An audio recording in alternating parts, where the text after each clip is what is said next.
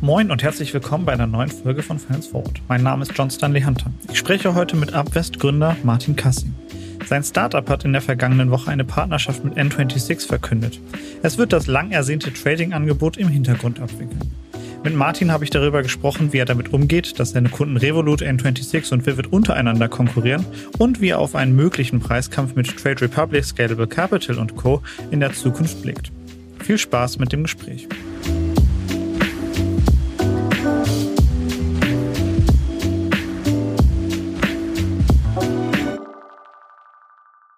Moin Martin, willkommen bei Finance Forward. Hi John, freue mich wieder mal da zu sein. Ne? Ja, wir haben uns äh, gerade letzte Woche gesehen ähm, bei einem Event von N26 ähm, und damit sind wir auch direkt schon bei einem der aktuellen Themen. Und zwar habt ihr jetzt nicht nur bei Revolut oder bei Vivid oder auch bei Raisin ähm, das Angebot ähm, macht ihr da im Hintergrund, sondern auch bei N26. Kannst du mir da so ein bisschen einmal kurz einen Rundown geben? Was genau macht ihr für, für die? Genau, N26 ähm, launcht im nächsten Jahr Investmentprodukte ähm, in, in Deutschland und auch europaweit. Und wir stellen im Hintergrund die Infrastruktur äh, für das ganze Thema Brokerage, Custody und Settlement, damit sie unter anderem äh, Aktien anbieten können, aber auch ETFs in verschiedensten Formen. Ja, also in Bruchstücken kann man investieren, äh, mit in Sparplänen kann man investieren und dann perspektivisch auch in einer Portfolio-Funktionalität, indem man quasi verschiedensten Assets mischen kann. Ähm, wir stellen zu Anfang auch ähm, das, das Lizenzgeschäft, um unter anderem, sage ich mal, auch die Depotführung für die Endkunden dann zu ermöglichen. Du sagst zu Anfang, weißt du da irgendwie davon, dass sie ihre eigene Lizenz irgendwie versuchen zu kriegen oder? Ja, das ist das. Ähm, das ist, glaube ich, dann sehr abhängig von der Strategie von N26. Ich weiß da jetzt aktuell nichts drüber. Ähm, was wir allerdings oft sehen, ist, dass wenn die Kunden sehr, sehr groß werden auf der Asset-Seite und User-Seite, dass die oft dann Lizenzen sich, sich in-house holen, um dann noch mehr Vertragsmöglichkeiten zu haben und auch gewisse Unabhängigkeiten haben wollen. Und dann können wir quasi ein anderes Operating Model von uns auch anbieten ähm, in, in der Hinsicht. Mhm. Ähm, lass uns da noch einmal eine Ebene tiefer reingehen. Ähm, kannst du mir einmal so ein bisschen vielleicht an einem Beispiel ganz einfach erklären, äh, wie dieser Handel über die N26-App dann genau funktioniert. Also ich bin jetzt ein Kunde, ich kaufe jetzt ähm, über die App, äh, lege ich mir einen ETF-Sparplan an. Ähm, wie funktioniert das technisch dann über euch? Äh, spannend, dass sich das so interessiert. kann ich, kann, kann ich gerne ein bisschen tiefer reingehen. Äh, genau, es gibt natürlich, es gibt zwei Komponenten von unserem Business. Eine ist wirklich die ganze Kernbankenlogik, also was passiert auf der Softwareseite im Hintergrund und dann das ganze Lizenzthema. Und jetzt re relativ explizit ist es so, wenn du in die App reingehst ähm, und sag ich mal dann den MIFID-Check auch bestehen solltest, was ich vermute, ist der erste Check, der sozusagen durchgeht. Plus, äh, wenn du sag ich mal einen KYC oder AML-Check schon gemacht hast, dann werden diese Daten an uns äh, weitergetragen. Wir machen natürlich dann da auch nochmal einen, einen Check on top sozusagen, weil wir auch ein lizenziertes Institut sind. Und dann hast du die Möglichkeit, in verschiedene Assets zu investieren. Du suchst dir quasi aus, welche Assets du investieren möchtest, ob es Aktien sind oder ETFs sind, welche Art von Order-Type du haben möchtest, ob es quasi eine, eine Marktorder ist oder eine Limit-Order, perspektivisch auch mehr. Ähm, definierst den Betrag, das kann dann auch ein Bruchstück sein, also beispielsweise kannst du dann auch äh, eine Apple für ein Euro dann kaufen. Sobald du quasi dich entschlossen hast, dann für ein Euro eine Apple zu kaufen und, und die Informationen äh, zu diesem Instrument, also die Ex-Ante-Information auch gecheckt hast, ähm, geht das quasi an uns weiter, diese Order-Ausführung. Wir führen das dann sozusagen an der, an der Börse aus oder an den Börsen aus. Wir sind ja angeschlossen an verschiedensten Börsen. Ähm, und wenn es, sag ich mal, ein Bruchstück ist, dann haben wir da quasi einen Algorithmus auch, um das quasi ein- und auszubuchen bei uns über unsere Eigenhandelslizenz ähm, ähm, um quasi Bruchstückhandel für dich, für dich zu ermöglichen. Wenn das quasi dann ausgeführt wird bei der Börse, ja, dann muss es ja irgendwann gesettelt werden. Das heißt, wir verrechnen das quasi gegen, gegen äh, dein Konto, was du in dem Fall dann bei N26 hast. Ähm, und äh, buchen das dann auch ähm, dann danach ähm, in, in, in die Verwahrung ein. Ja, bei uns im Hintergrund unser Zentralverwahrer oder unser, unser, Omni-Verwahrer ist in dem Fall äh, BME Paribas. Äh, das heißt, wir buchen das ein, aber die ganze Depotführung und top, die übernehmen wir und machen das Lizenzgeschäft. Das heißt, die, die Steuerabrechnung machen wir dich dann automatisch sozusagen, führen das dann auch in die Finanzbehörden automatisch ab.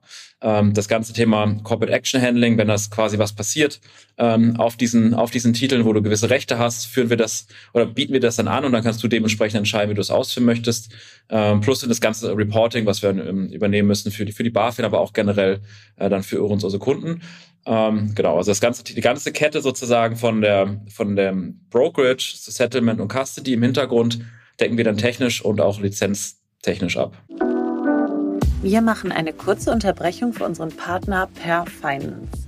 Inkasso ist ein großes Thema für Banken sowie für Fintechs und ein Digital-Inkasso für zukunftsorientierte Unternehmen in Europa, entwickelt für die höchste Recovery und beste Customer Experience. Das bietet die Lösung von Per Finance. Über 550 europäische Enterprises vertrauen bereits auf die Lösung von Per Finance. Der Per Finance Ansatz basiert auf KI und Verhaltensforschung. Ein selbstlernender Algorithmus typologisiert Menschen anhand von Daten, um die passende Kommunikations- und Bezahlstrategie für sie herauszufinden. Das Ziel? Den Kunden erfolgreich zur Zahlung sensibilisieren und die ideale Lösung für jeden Menschen finden, die Forderung schnell zu begleichen. Zum Einsatz kommen dabei KI-Technologien basierend auf Reinforcement Learning und auch Natural Language Processing. Der Ansatz verhilft Finanzteams schneller zu höheren Rückführungen von ausstehenden Forderungen und bietet Verbrauchern ein nahtloses und faires Online-Bezahlerlebnis.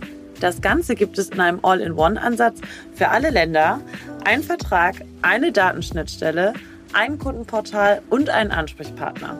Einfach mal schlau machen auf www.perfinance.com.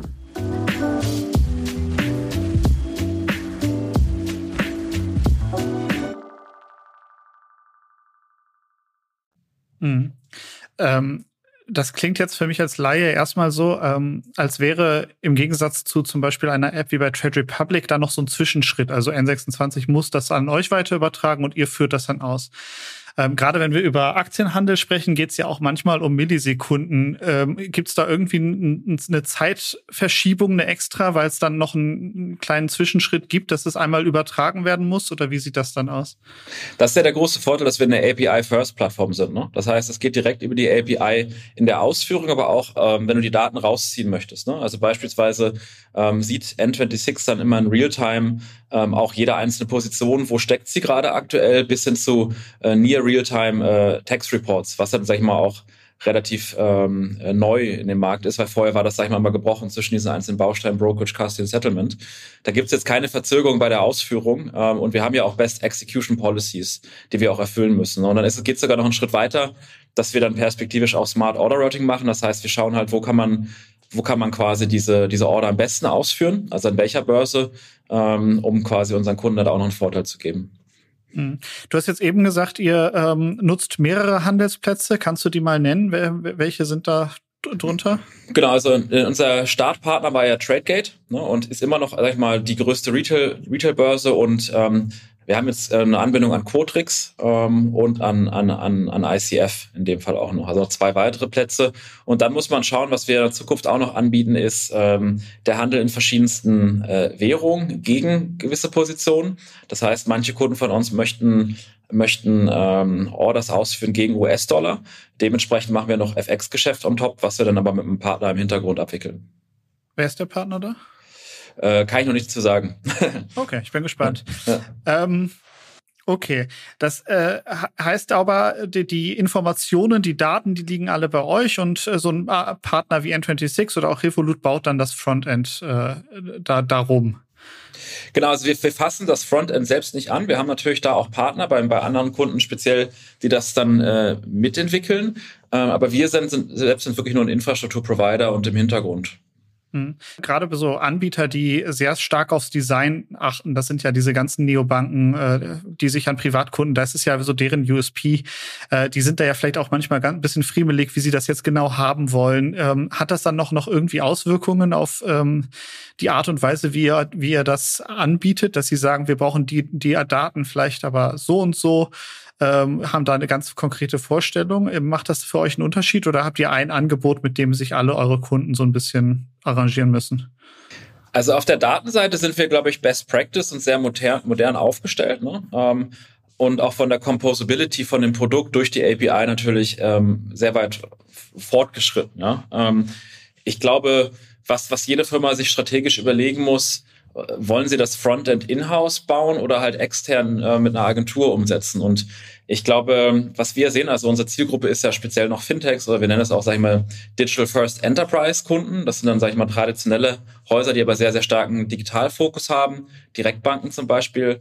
Ähm, dass, dass es für die sehr, sehr sinnvoll ist, das auch immer in-house zu haben, weil du kannst natürlich auch viel dynamischer machen. Das reicht ja nicht, wenn du, sag ich mal, einmal eine UX-Strecke gebaut hast, die dann nie wieder anzupassen. Ne? Und dieses Anpassen ist dann oft ziemlich schwierig, wenn du dann eine Agentur hast, äh, die dann quasi immer nur ex-post Sachen updaten kann. Ne? Und das, das ist, glaube ich, ein Skill generell, wo man die Daten nutzen kann, also auch die Frontend-Daten, um noch eine bessere UX, UX dann zu shapen. Also unsere Handlungsempfehlung ist, das in-house zu, zu bauen bei den Kunden. Ähm, Wenn es jetzt gar keine Kapazität gibt und traditionelle Banken haben ja oft gar nicht so diesen, diesen starken Software-IT-Ansatz, dann macht das natürlich Sinn, einen guten Partner zu wählen. Und diese, diese guten Partner, die haben dann in der Regel auch keine Schwierigkeiten, unsere API so zu nutzen, dass die Front-Experience nach vorne auch funktioniert.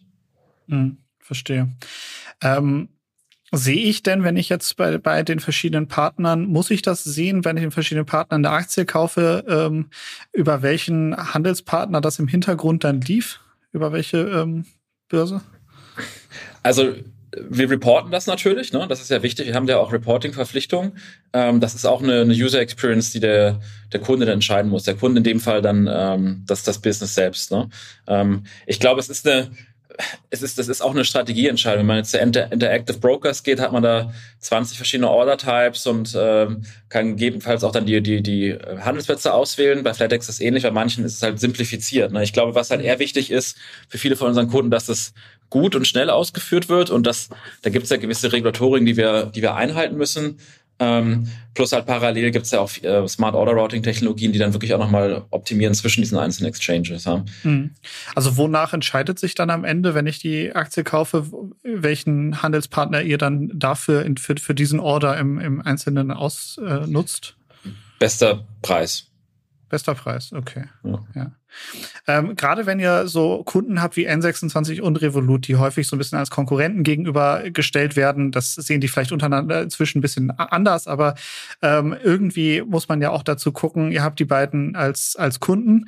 Äh, wie geht ihr da mit möglichen Interessenskonflikten um? Also ein Beispiel wäre zum Beispiel, es gibt einen großen Ansturm, ähm, wie zum Beispiel GameStop 2.0, irgendwie sowas passiert und ihr müsst dann ähm, diesen Ansturm aussteuern und habt zwei Partner und vielleicht reichen die Ressourcen aber nicht für 100 Prozent des Handelsvolumens. Wie geht ihr damit um im Hintergrund?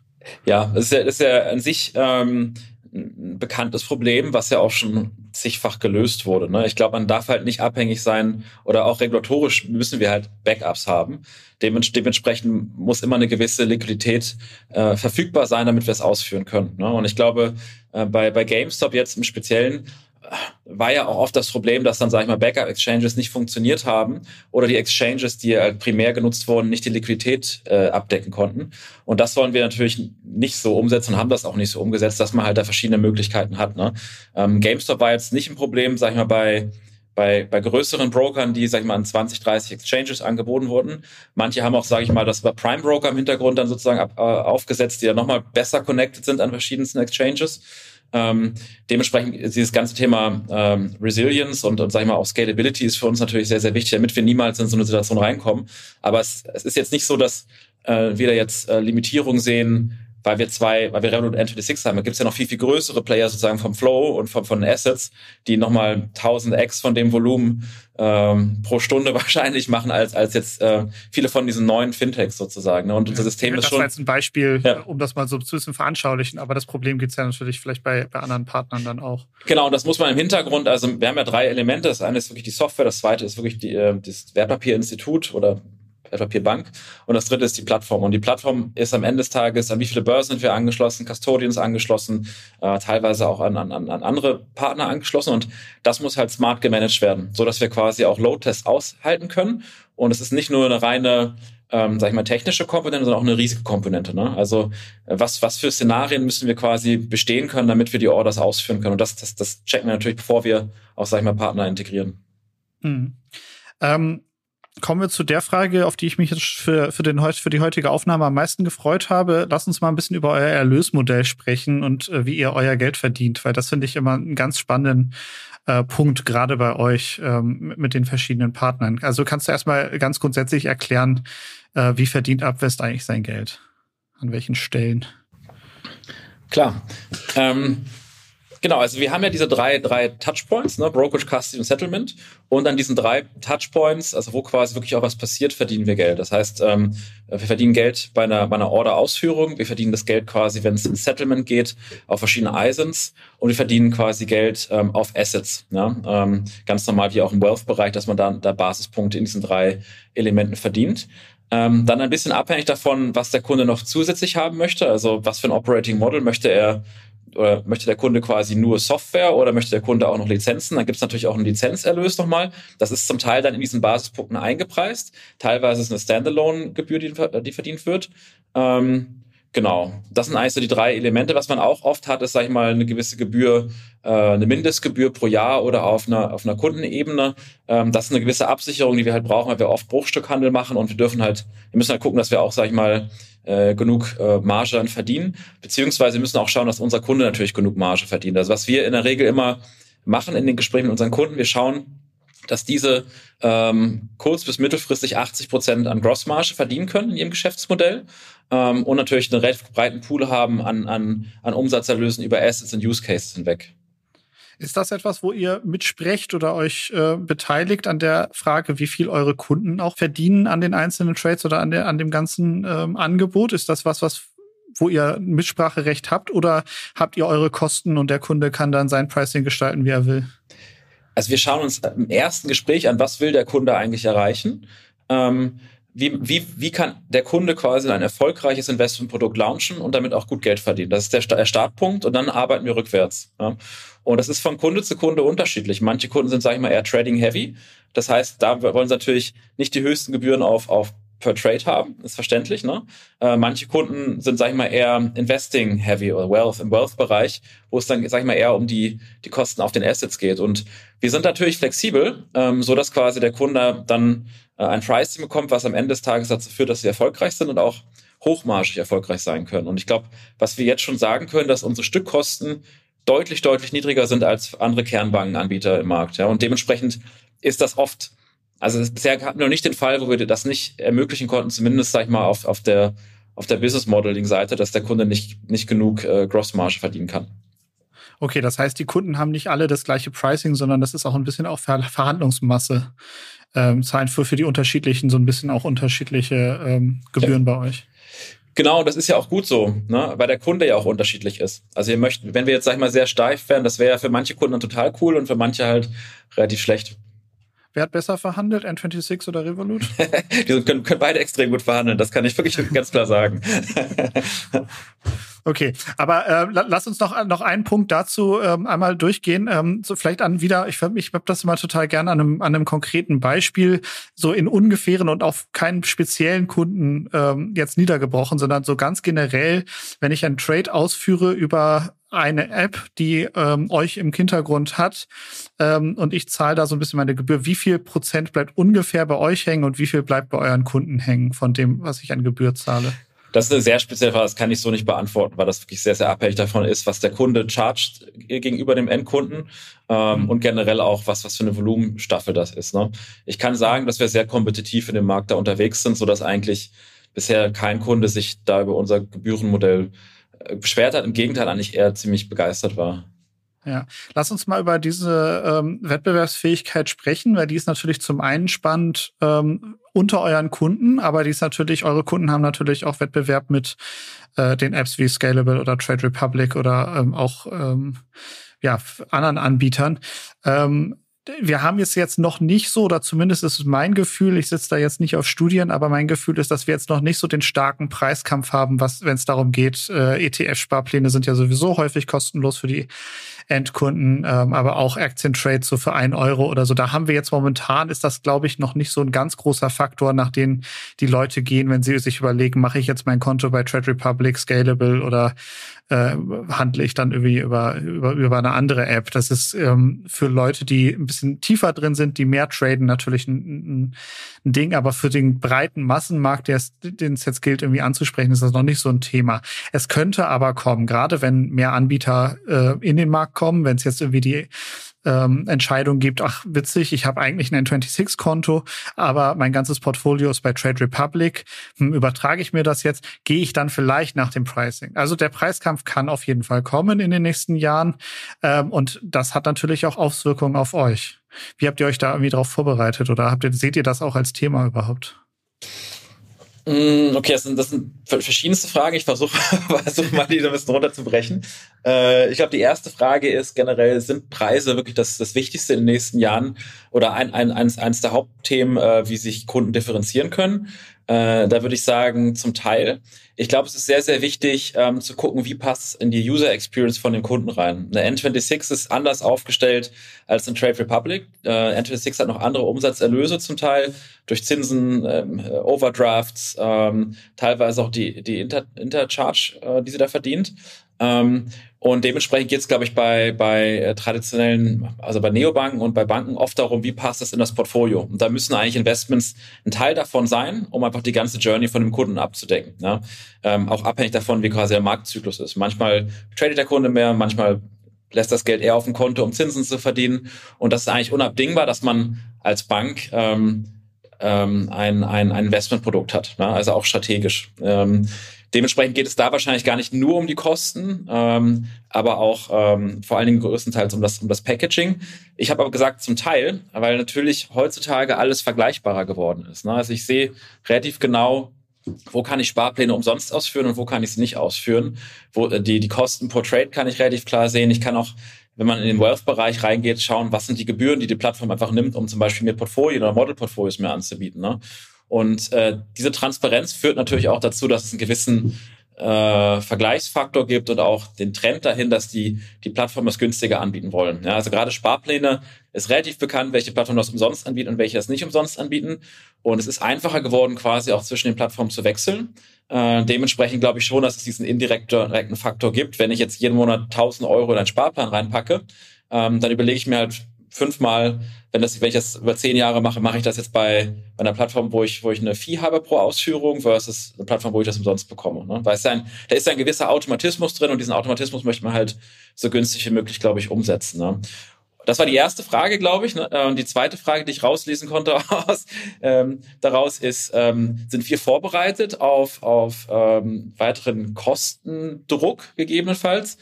Na klar, also am Ende des Tages haben wir das ganze System, das ganze Kernbankensystem komplett von Scratch gebaut und sind natürlich auch digitaler und dadurch vielleicht auch kosteneffizienter aufgestellt und können jetzt schon deutlich niedrige, niedrigere Kosten per Trades umsetzen, Kosten pro Depots, Kosten pro Portfolio.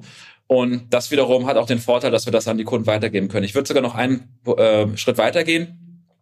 Und das ist auch ein Grund, warum viele von den vermeintlichen Konkurrenten mit uns zusammenarbeiten. Als API-Player haben wir natürlich die Möglichkeit, das Volumen auch zu bündeln ja, äh, zwischen diesen einzelnen Plattformen und können dadurch auch viel kostengünstiger unser Produkt anbieten, weil wir natürlich dann anders verrechnen können intern mit unseren Partnern im Hintergrund, aber auch teilweise, wenn wir ein Produkt launchen, dann launchen wir das ja nicht nur für, für eine Plattform, sondern dann direkt für 10, 20, in Zukunft vielleicht 100 Plattformen und dementsprechend ist der der äh, sind die Grenzkosten bei uns relativ niedrig und das können wir wiederum an unsere Kunden weitergeben. Ja. Also wir sind da sehr, sehr gut aufgestellt, wenn es dann mal zum äh, Preiskampf kommen sollte. Ich glaube, auch da noch muss man zu sagen, die großen Margen, die sind ja nicht in dem Trade. Die großen Margen sind ja im Wealth Management. Ne? Also wenn man sich das genau anschaut, Mutual Funds oder ganz normales Fondsgeschäft verdient ja immer noch extrem viel Geld. Ne? Da geht's halt in die ETFs, die verdienen auch gut. Ähm, und ich glaube, wo geht der langfristige Trend hin? Ähm, der geht, glaube ich, in die, in die ähm, in die niedrigpreisigen Produkte, die dann auch niedrigpreisig angeboten werden und eine hohe Transparenz und eine Composability anbieten. Das heißt, ich würde schon sagen, dass in fünf bis zehn Jahren, vielleicht auch schon früher, die großen Fintechs ihre eigenen Portfolien aufbauen, vielleicht auf unser API, um so einen de facto ETF anzubieten oder ein de facto Wealth Produkt anbieten, bieten, äh, können, anbieten zu können.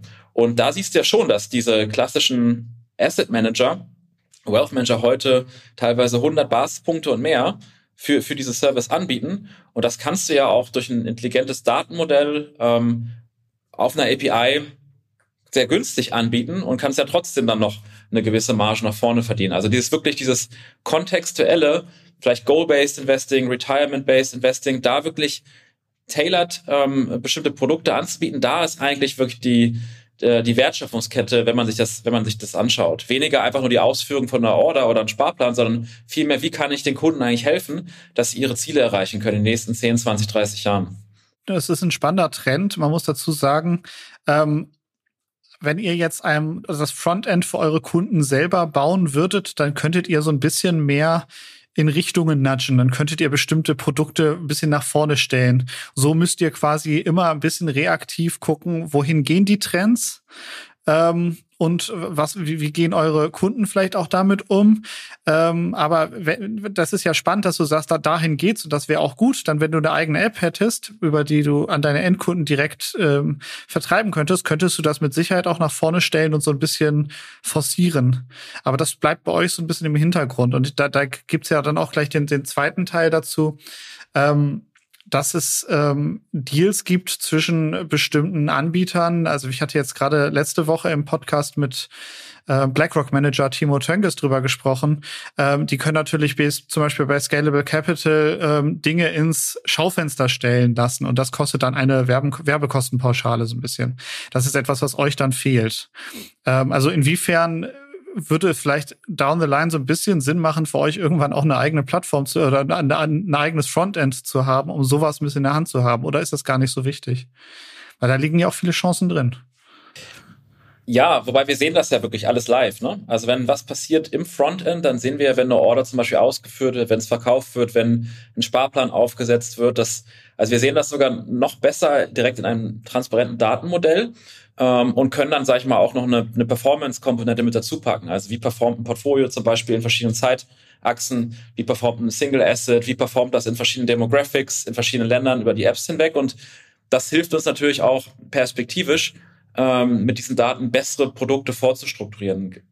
Klassisches Beispiel ist hier, ähm, Kunde investiert 50 Prozent in Bitcoin, 50 Prozent in eine Apple-Aktie und, und, und denkt in dem Moment, ähm, diversifiziert zu sein. Ja, da könnte man sich überlegen, ob man wir, wir eventuell auch äh, Informationen weitergeben über die API an unsere Kunden, also in dem Fall ähm, die Businesskunden. Hey, hier würden wir eine Empfehlung geben, das anders zu diversifizieren. Oder man könnte auch gewisse Model-Portfolios vorstrukturieren, basierend auf Land, Demographics und vielleicht auch auf, auf Typ der App, ähm, die sehr gut passen würden, um besser zu investieren, um gewisse Ziele zu erreichen. Ne? Das geht ja schon. Ähm, am Ende des Tages muss es aber auch jeder Kunde selbst entscheiden, wie, wie sehr dieser Kunde auch in, in die Richtung gehen möchte. Ähm, Wealth Creation, Goal-Based Investing, Retirement Investing versus ähm, eher Engagement zu, äh, zu erreichen in der App. Ne? Weil die Ziele sind sehr unterschiedlich. Manche ähm, interessieren sich mehr für das Engagement, dass, dass Kunden quasi aktiv in der App sind, um andere Produkte vielleicht auch zu verkaufen. Manche interessieren sich, sage ich, mehr für das sehr langfristige Investieren. Ich würde aber trotzdem zusammenfassend sagen, dass wir sehr langfristig da viele ähm, Bausteine mitgeben können, um unseren Kunden ähm, in jegliche Richtung dazu zu, zu enablen. Mhm.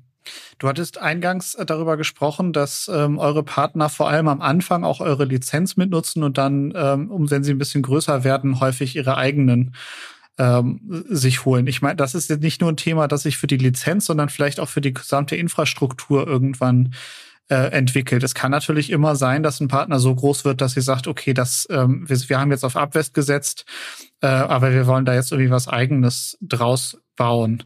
Das ist so ein bisschen das Problem, äh, glaube ich, was womit Solaris auch hin und wieder zu kämpfen hatte, ist, dass äh, in dem Moment, wo die Fintechs, die, die, die es auf, auf Solaris aufbauen, so groß werden, ähm, dass sie wirklich mit den Geld verdienen würden, dann fangen sie an, vielleicht eine eigene Lizenz zu holen, etc.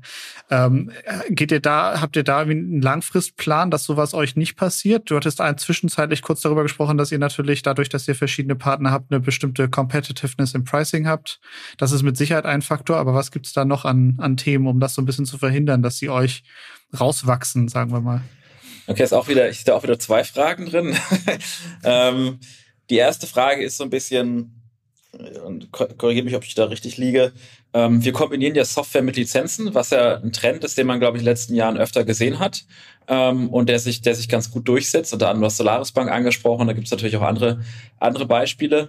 Und äh, wir sehen schon, dass das insbesondere die Kombination aus Software und äh, Lizenz sehr powerful ist. Weil alles, was ja, sag ich mal, auf der Software, der API passiert, ist ja irgendwo regulatorischer Akt. Ja, und das muss ja irgendwie dann auch regulatorisch ähm, konform sein und auch teilweise reported sein. Und wenn du, sag ich mal, nur Software anbietest, ähm, bietest du einen großen Teil dieser Wertschöpfungskette nicht an, die wichtig ist, um, um sag ich mal, eine gewisse Exzellenz gegenüber dem Kunden nach vorne hin zu zeigen. Das fängt schon damit an, wie ich ein Depot eröffne. Ne? Wenn, äh, wenn man beispielsweise Lizenzen stellt, das fängt damit an, dass man im Hintergrund Sachen verketten kann, durch die Lizenzen zum Beispiel verschiedene Börsen das ausführen kann. Das, das, das, das geht dann so weit, dass man auch gewisse Steuern automatisiert ausführen kann, äh, weil man quasi in dem Cashflow drin ist, was dann auf der einen Seite ein Software-Thema ist, auf der anderen Seite natürlich auch ein regulatorisches Thema. Ne?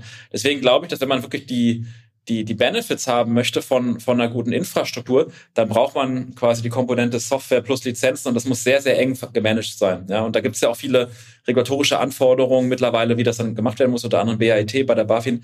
Ne, dass das, deswegen gehe ich davon aus, dass der Trend dann mehr in die Richtung, in die Richtung geht.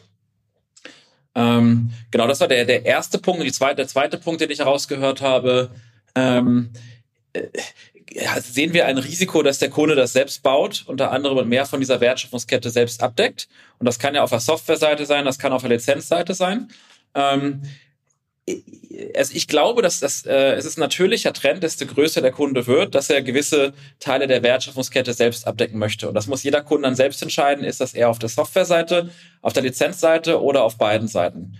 Ähm, ich glaube, wir haben uns bewusst so auch aufgestellt, dass wir diesen Shift auch ermöglichen können. Und wir nennen das bei uns verschiedene Operating Models. Ähm, es gibt ein äh, Operating Model, das, das nennen wir bei uns intern Take Our License Modell. Da stellen wir die Lizenzen gegenüber den Endkunden nach vorne, also ganze Depotführung, Kommissionsgeschäft, plus stellen im Hintergrund die ganze Endkundenverrechnung auf der, auf der Softwareseite. Also die ganzen äh, Kundengruppen werden automatisiert umgesetzt, die ganzen Schnittstellen zwischen Brokerage, Custody, Settlements, Steuerverrechnung, Corporate Actions. Ähm, da gibt es aber auch ein Modell bei uns, das wir auch schon Kunden aktiv anbieten. Äh, wir nennen das ähm, äh, Bring Your Own License. Ja? Das heißt, äh, der Kunde stellt selbst die Lizenzen gegenüber dem Endkunden. Wir sind aber im Hintergrund verkettet äh, mit unseren Lizenzen rein B2B-Setup gegenüber den Exchanges, Custodians und treffen trotzdem softwaretechnisch äh, vorbereiten die Maßnahmen für die Ausführung auf der Endkundenseite. Das heißt, ähm, da sind wir sehr, sehr tief in der, in der Softwareumsetzung, aber nicht in der Lizenzumsetzung gegenüber den Endkunden. Und dann gibt es noch ein drittes Modell, das ist ein sogenanntes Omni-Modell, wo wir quasi auch im Hintergrund die Lizenzen stellen, in der B2B-Verkettung, nach vorne heraus, aber nicht die Endkundenverrechnung, sondern eine B2B-Verrechnung gegenüber dem, äh, dem, dem, dem, dem Businesskunden machen auf der Softwareseite. Und dass der Kunde kann dann dementsprechend selbst entscheiden, ähm, wo er gerade sitzt in der Wertschöpfungskette. Ja, wenn man jetzt anfängt, das erste Mal ein Investmentprodukt launcht, bietet sich das TOL-Modell sehr gut an. Wenn man dann weiter wächst und man möchte quasi mehr Hoheit haben gegenüber den äh, Verträgen, die man umsetzt, die T's und C's, vielleicht auch einen niedrigeren Preis haben, aber natürlich wird es ein bisschen günstiger, also wenn man dann, sage ich mal, Richtung BOL geht, ähm, dann können wir das auch ermöglichen, äh, ohne dass da jetzt einen großen Systembruch gibt und ohne dass der Kunde jetzt direkt einen neuen Partner sich wählen muss. Ne? Und wir haben bewusst dieses System so modular gebaut, dass man halt genau den Kunden da abholen kann, wo er gerade sitzt. Mhm. Okay. Lass uns jetzt zum Schluss noch mal ein bisschen über Abwest als Unternehmen äh, gerne sprechen. Ähm, ihr habt ja jetzt nicht es, es läuft ja momentan gut bei euch. Ihr habt jetzt äh, neue Kunden, ihr habt jetzt gerade neues Funding rein reingeholt. Ähm, eine Sache, die mir aufgefallen ist, ihr habt jetzt nicht komplett selber in der Hand, wie schnell ihr wachst. Also wenn eure Partner schnell wachsen, dann äh, geht's bei euch auch los. Ähm, da, da ist natürlich die Frage, wie, wie schafft man es, wenn man das nicht selber so richtig planen kann für die Zukunft, ähm, so eine funktionierende Unternehmensstruktur darauf auszulegen, dass man so ein bisschen ja die Planbarkeit trotzdem irgendwie so ein bisschen drin hat. Ja, äh, das ist ein sehr guter Punkt. Äh, wenn man eine Infrastruktur baut und auch umsetzt, ist die Frage, wie schnell schafft man es eigentlich, dass die auch genutzt wird auf der einen Seite und dann auch die nötigen Umsätze abschmeißt, weil man ja nicht nach vorne hin die Kunden akquirieren kann, also die Endkunden, sondern man ist sehr abhängig von verschiedensten Kunden, dass die erfolgreich sind. Ne? Und ähm, ich glaube, da gibt es einfach gewisse Prinzipien, die die wir auch zum Teil äh, regulatorisch erfüllen müssen. Ja? Also äh, bei uns, ohne jetzt zu sehr ins Detail zu gehen, haben wir einen sehr, sehr langen Zyklus ähm, des Runways, ja? einen viel längeren sozusagen als ein traditionelles vielleicht Consumer-Startup, äh, weil wir natürlich auch eine gewisse Ver ähm, Verlässlichkeit haben müssen gegenüber den Kunden und das, das fragen die auch natürlich an ähm, und, und gegenüber der BaFin. Äh, parallel ist es so, dass man die richtigen Kunden gewinnen muss. Ähm, das heißt, es ist kein Spray-and-Pray-Ansatz, man hat eigentlich eher einen strategischen Sales-Ansatz, wo man sagt, ähm, was sind eigentlich die Top-Kunden, die, sage ich mal, auf der einen Seite viele User haben, vielleicht auch schon Assets haben, die man migrieren kann ähm, und wo gibt es eine gewisse Kaufwahrscheinlichkeit und ist dann sehr eng an diesen Kunden und versucht dann auch sehr, ähm, sehr strategisch für die ein Investmentprodukt zu shapen, damit die sich differenzieren können im Markt ähm, durch verschiedenste äh, Themen. Ja. Also es ist ein ganz anderer Ansatz als, sage ich mal, vielleicht in diesem Low-Scale-Software-Ansatz, wo man sagt, man schießt das raus und, und guckt, wer das ganze, ganze ähm, kauft. Bei uns ist ein sehr, sehr strategischer Ansatz, wahrscheinlich sogar näher, sag ich mal, am, am äh, Investment Banking oder Banking in dem Sinne, weil man halt wirklich strategisch vorgeht, als am klassischen äh, Small-Scale äh, Software Sales, muss man, muss man auch fairerweise sagen. Und trotzdem hat es bisher sehr, sehr gut funktioniert und wird auch in der Zukunft, glaube ich, sehr gut funktionieren, weil äh, diese Kunden das auch wertschätzen, dass man halt, sag ich mal, dann sehr nah dran ist und Value-Add für die bietet. Ähm, das, das dritte ist trotzdem auch noch, dass ähm, ähm, wir müssen natürlich sehr innovativ bleiben ne? und äh, dementsprechend halt immer die, die, die Brand Number One sein. Äh, es, ist, es ist eigentlich kein Markt, der sich aufteilt auf drei oder vier Player, ähm, weil es halt extreme Kosten- und Netzwerkeffekte gibt. Und es gibt jetzt sagen im Fintech-Bereich ähm, auch vielleicht 100 Targets in Europa, ähm, mit denen wir alle schon gesprochen haben und eng sprechen. Ja? ähm, wenn man das jetzt ausweitet auf den Enterprise-Bereich, da kommen nochmal theoretisch 1000 dazu und von diesen 1000 muss man halt schauen, wer von denen trifft eine realistische Kaufentscheidung in den nächsten 12, 24, 36 Monaten. Und dann muss man da auch wieder relativ nah, nah dran sein. Ne? Aber es ist, es ist auch ein Timing-Effekt, der uns natürlich auch zugutekommt, weil wir zum richtigen Zeitpunkt sehr viel investiert haben. Ja, also mittlerweile über 80 Millionen investiert haben in diese Infrastruktur, in das Team. Ähm, und damit natürlich auch die, die besten Kunden gewonnen haben und die besten Investoren gewonnen haben. Und das kreiert dann irgendwie so ein Flywheel für die nächsten Kunden und die nächsten ähm, nächsten Erfolgsgeschichten. Ja? Ähm, und ich glaube, wir sind jetzt in einer Phase, wo, sag ich mal, dieses, dieses Risiko, dass wir, dass wir pleite gehen könnten oder dass wir uns nicht mehr durchsetzen, sehr, sehr niedrig geworden ist. Dadurch, dass wir zum richtigen Zeitpunkt auch einfach am richtigen Ort waren, wenn man ehrlich ist. Ja. Ja, ja es geht genau darum, so ein bisschen das, das Wachstum äh, abschätzen zu können, vielleicht ein bisschen planen zu können. Du hast jetzt gesagt, ihr habt äh, mit 100 europäischen Fintechs äh, sind so ist, ist so der Markt, hast du gesagt? Ähm. Ja, es wird also sagen wir so, also im Prime-Segment, ne? Ähm, wir fokussieren uns ja auch größtenteils auf ähm, größere Fintechs mit mehreren Usern und, und, und, und teilweise Assets. Da kann man eigentlich äh, sagen, gibt es wahrscheinlich 50 bis 100. Das ist die Frage, wie man das schneidet. Wir, wir adden dazu natürlich auch UK. Wir gehen ja auch nach, nach, nach England äh, im, im nächsten Jahr und bieten unsere Services da auch an. Dann auch mit, mit, mit Lizenzen perspektivisch.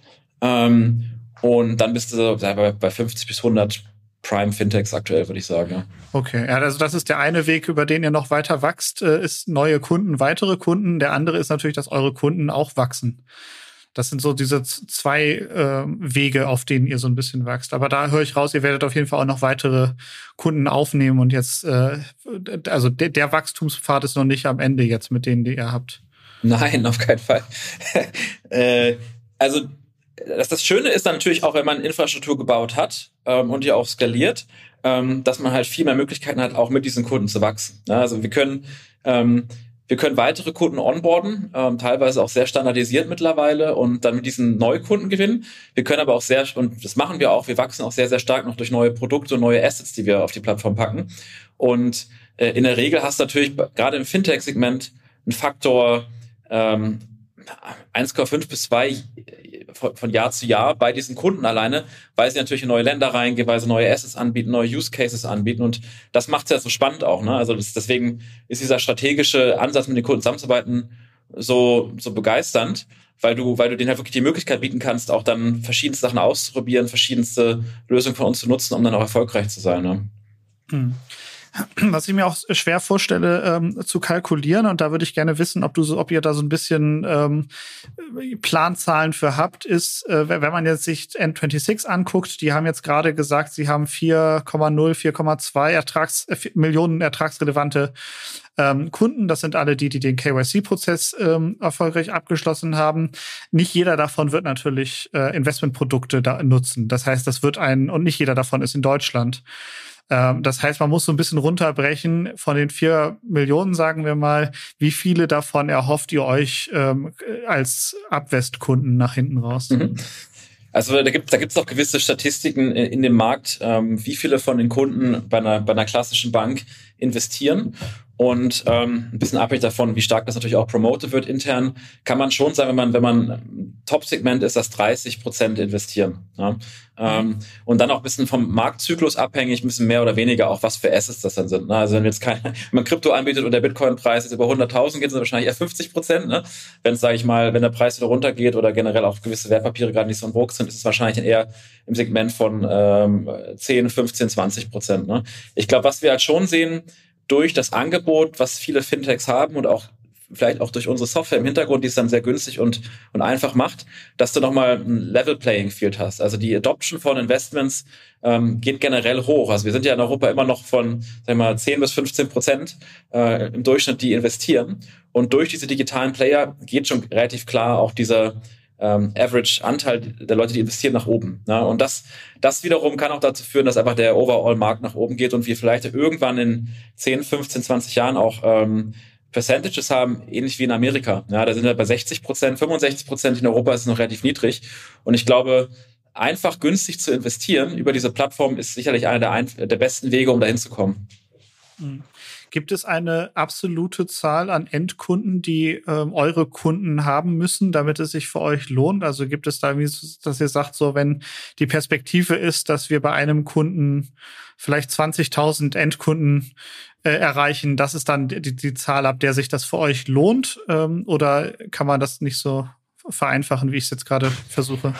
Leider nicht, äh, weil, die, weil die Kunden sehr unterschiedlich sind. Du hast Kunden, die ähm, 500 Euro im Jahr investieren und du hast äh, Kunden oder Endkunden auf den Plattformen, die wir bedienen, die ähm, 50.000 Euro äh, im Jahr investiert haben oder halt ein Depot haben von 50.000 Euro. Und dementsprechend äh, gibt es da ähm, ähm, immer die Analyse, wie viele Kunden sind das versus wie viel, wie viele Assets sind da drauf und dann halt die ähm, die Kalkulation, äh, wie viel wie viel Assets pro Kunde, ja und dann dementsprechend muss man halt dann mal schauen, wie das dann passt. Du hast in der Regel bei bei Kunden, die eher im Wealth-Bereich sind, die haben dann sag ich mal Preis bis 50.000 Euro pro Person investiert. Ja, ähm, im Portfolio in den meisten Fällen. Ähm, und dann hast du, sag ich mal, welche, die im Trading-Bereich sind, wo dann, sag ich mal, das Average-Ticket deutlich niedriger ist. Deswegen ist, kann man das nicht einfach so über einen ähm, Haufen scheren sozusagen. Hm, okay. Ähm, zuletzt, Martin, ich würde, ich als Journalist habe ich die Dinge immer gerne auf dem Papier und bewiesen und schaue immer alles nach. Ähm, ich habe jetzt nochmal nachgeguckt, eure letzte Finanzierungsrunde, äh, Glückwunsch nochmal dazu mit BlackRock, die finde ich noch nicht im Handelsregister. Warum ist die noch nicht eingetragen? Das hat eher technische Gründe. Ähm, aber da, da muss, also gibt es keine kommerziellen Gründe, das ist eher technische Gründe, das wird, müsste demnächst dann auch da sein. Okay, wir werden mal drauf schauen. Vielen lieben Dank für deine Zeit und bis zum nächsten Mal. Ja, danke dir.